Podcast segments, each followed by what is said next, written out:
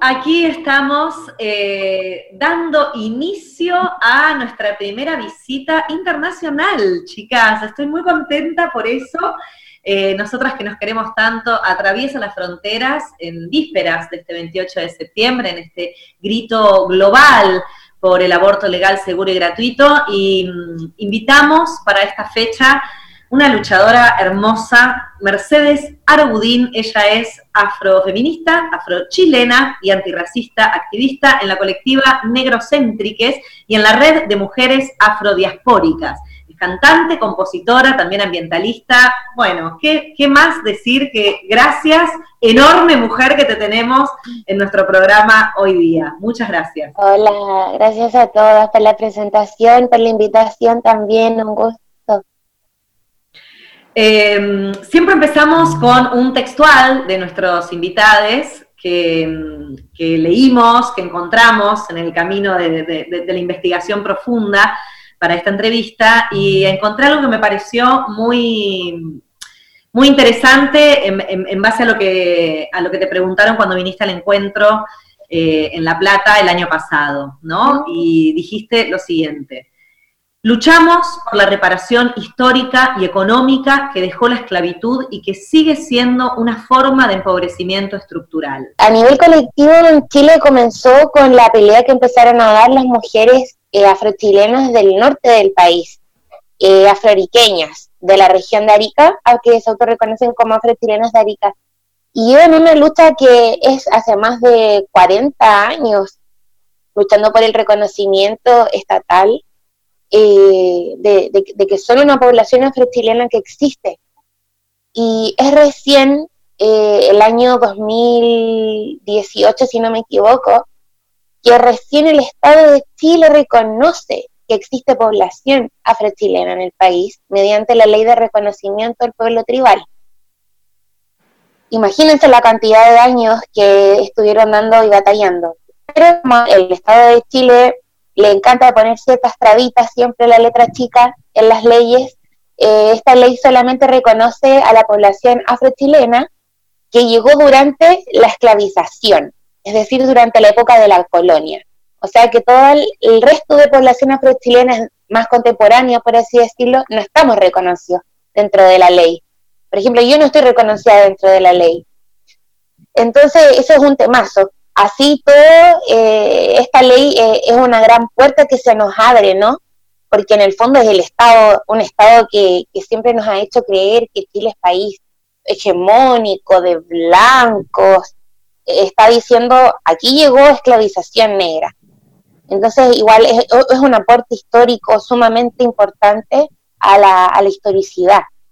Eh, y también para el presente. Con toda esta lucha de la población afrochilena del norte, es que googleando eh, como tipo mujeres negras Chile, es que me encuentro con, las mujeres afroriqueñas, el término afrochilena, y digo, wow, claro, yo soy una mujer negra que nací en Chile, soy afrochilena. Y ahí empieza como todo un proceso de reconocimiento personal y empiezo a encontrarme con más mujeres afrochilenas y, y a colectivizarme con más mujeres negras y afrodescendientes que habitamos en el territorio ya estamos en el siglo XXI, digo, inclusive ya, bueno, sabiendo que, Chile fue uno de los primeros países latinoamericanos en, promulgar la ley de vientres en 1811, con la enorme cantidad de esclavitud que tenía, eh, aún así, bueno, siguen habiendo un montón de situaciones de discriminación, ¿no es cierto?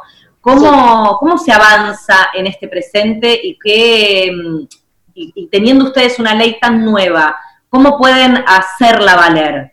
Está esta ley, pero en la práctica no existe un reconocimiento, eh, es letra muerta, ¿no? Entonces, el, en la misma ley dice que el Estado debe promulgar y promover mediante la educación este reconocimiento de la población afrochilena, pero el Estado no hace, el Estado, el Estado de Chile es un Estado subsidiario, entonces em, así lo es con todo, todo lo, todo lo subsidia y no se hace cargo tampoco de, de, de, esta, de, esta, de esta ley, del deber como Estado de promover y promulgar la, la difusión de que existe, de que existimos como población afrochilena. Y también pasan por, por, por, no, por no tomar esa responsabilidad es que las organizaciones civiles y territoriales eh, debemos hacer la organización de base, ¿no? Y tener que decir, ok, organicémonos, autogestionemos, levantemos data nosotras, hagamos trabajo mapeo geográfico nosotras, eh, cuántas, eh, no, por ejemplo, no existe data de, cuántas mujeres que, han abortado en, clandestinidad son mujeres afrochilenas, por ejemplo, no existe esa data. Qué placer tenerte acá, bienvenida a este lado de la cordillera. Eh, que, no es más que un límite geográfico, porque con esto del feminismo eh, la red se amplía y está buenísimo poder mostrar. Y en este sentido, eh, preguntarte cómo está hoy la lucha por el aborto legal en Chile. Las chicas el año pasado fueron a acompañar la marcha. Nosotras acá, estamos luchando para que se trate el proyecto eh, de ley aquí en Argentina. ¿Cómo está en Chile? Aquí en Chile estamos muy atrasadas todavía. Como les contaba, em, este Estado no, no se preocupa de, de, las mujeres inclusive, que fue un, notición, fue un notición bajísimo.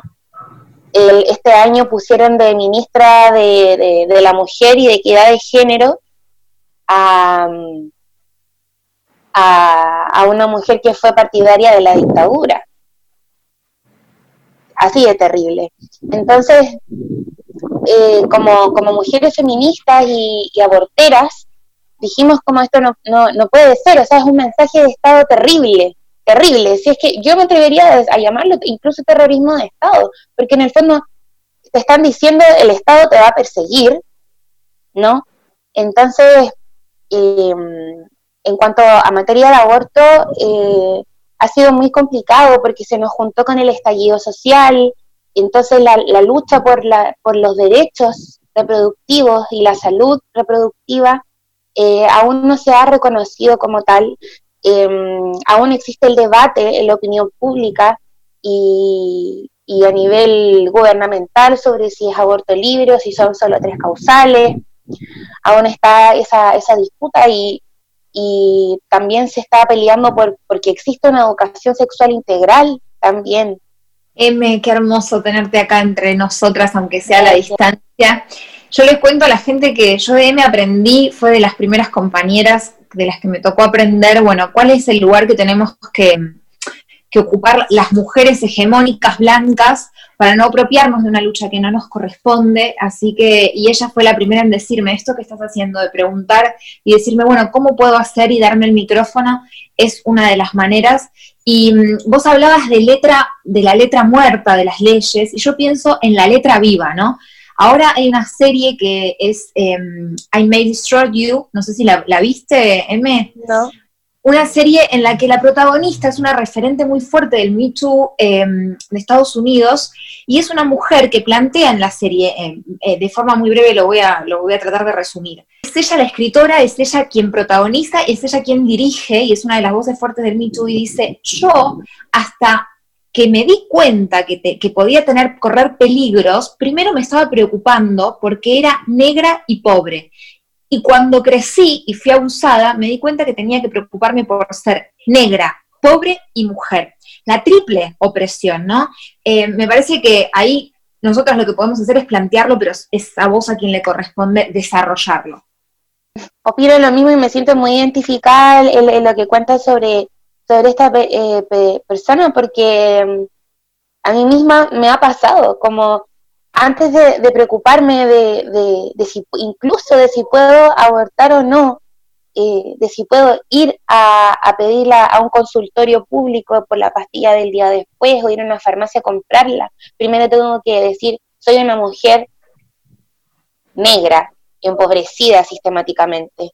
Entonces, si yo voy a la farmacia, por ejemplo, y quiero comprar la pastilla del día después, lo primero que eh, en el imaginario colectivo como se, se, cree que en Chile no hay, no hay personas negras chilenas, lo primero es como es migrante. Se asocia solo la negritud a lo migrante. Entonces, como, ah, es migrante, viene a comprar la pastilla del pues porque claro, las migrantes vienen acá y las migrantes negras vienen acá solo a tener hijos. En, lo personal, y siempre lo, lo, cuento, me dan miedo los centros públicos de salud porque existe un racismo brutal. Hay mujeres negras que en Chile han muerto por negligencias médicas solo por una discriminación racista. Entonces, así es como podemos ver lo, que dice Telman, como eh, se cruza, se cruza siempre el empobrecimiento, el ser una mujer negra y, la salud en todo lo que abarca, más allá de los derechos eh, sexuales y reproductivos también. Yo te escuchaba en este relato y enseguida nos, nos o sea, nos vino seguro que a mis compañeras también, porque la semana pasada estábamos hablando de un asentamiento en donde hay un montón de mujeres, de madres, de familias que no tienen tampoco ninguna situación para poder atravesar lo básico en, en una pandemia inédita como la que estamos atravesando y que dejan descubiertos todas otras falencias. Pero bueno, como nosotras este, siempre decimos, la, la revolución será feminista y antirracista, ¿o no será? Lo que dice Angela Davis, ¿cierto? Que no basta con, con no ser racista, es necesario ser antirracista. Y eso es una práctica cotidiana, porque implica estar observando, estar alerta, eh, en, qué, en qué, qué posiciones ocupan las personas negras con las que me estoy relacionando. ¿Están sirviendo para mí o no? Eh, estamos compartiendo los mismos espacios, la misma calidad de persona y una serie de otros cuestionamientos que uno se empieza a hacer siendo una persona no negra, me imagino. Y eso es súper importante porque ahí es cuando uno, eh, claro, empieza a, reconocer sus privilegios y, y cederlos. Bueno, sigamos luchando juntas, compañeras, porque la lucha es cruel, es mucha, pero estamos unidas y, así será en esta enorme red invisible y también visible que conformamos en este movimiento. Les propongo que cerremos esta nota con un pañuelazo virtual. Agradecemos mucho a M, estoy muy emocionada por esta nota. Y bueno, que sea ley y que también tengamos la, la lucidez de poder entender que, necesitamos crear un, un mundo más justo y equitativo. Somos todos seres humanos.